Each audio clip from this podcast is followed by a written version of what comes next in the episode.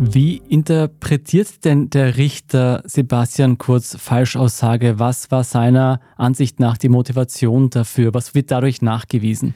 Also der Richter hat relativ klar gesagt, dass Sebastian Kurz nicht wollte, dass nach seiner Aussage im Urschuss die Abgeordneten der anderen Parteien gewissermaßen nach draußen rennen und sagen, diese neue türkise ÖVP ist genauso wie die alte schwarze ÖVP nämlich einfach nur an Macht interessiert und an Postenkorruption beteiligt. Und das habe Kurz vermeiden wollen und es deshalb eben als sehr saubere und objektive Postenbestellungen darstellen wollen. Das sieht der Richter als Motiv für die Falschaussage.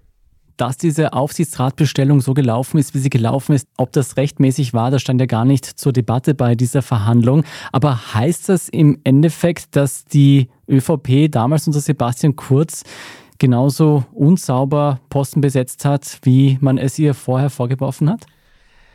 Ja, das ist natürlich eine eigentlich politisch-philosophische Frage, weil wenn die Bundesregierung Aufsichtsräte nominieren kann, dann ist es naheliegend, dass sie Leute nominiert, die qualifiziert sind und denen sie vertraut. An der Qualifikation der Leute, die dann im ÖBAG-Aufsichtsrat waren, gab es eigentlich wenige Zweifel. Es gab halt sehr vielleicht herablassende oder entwürdigende Chatnachrichten im Hintergrund, wo zum Beispiel eine Bankerin als ÖBAG-Aufsichtsratsmitglied damit beworben wurde, dass sie steuerbar sei, solche Dinge.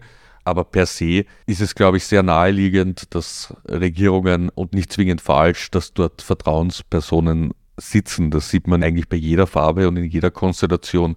Deswegen ist es ja so unglaublich eigentlich als Beobachter, dass Sebastian Kurz da im Urschuss so viel riskiert hat. Und zwar so viel, dass er jetzt sogar erstinstanzlich schuldig gesprochen wurde.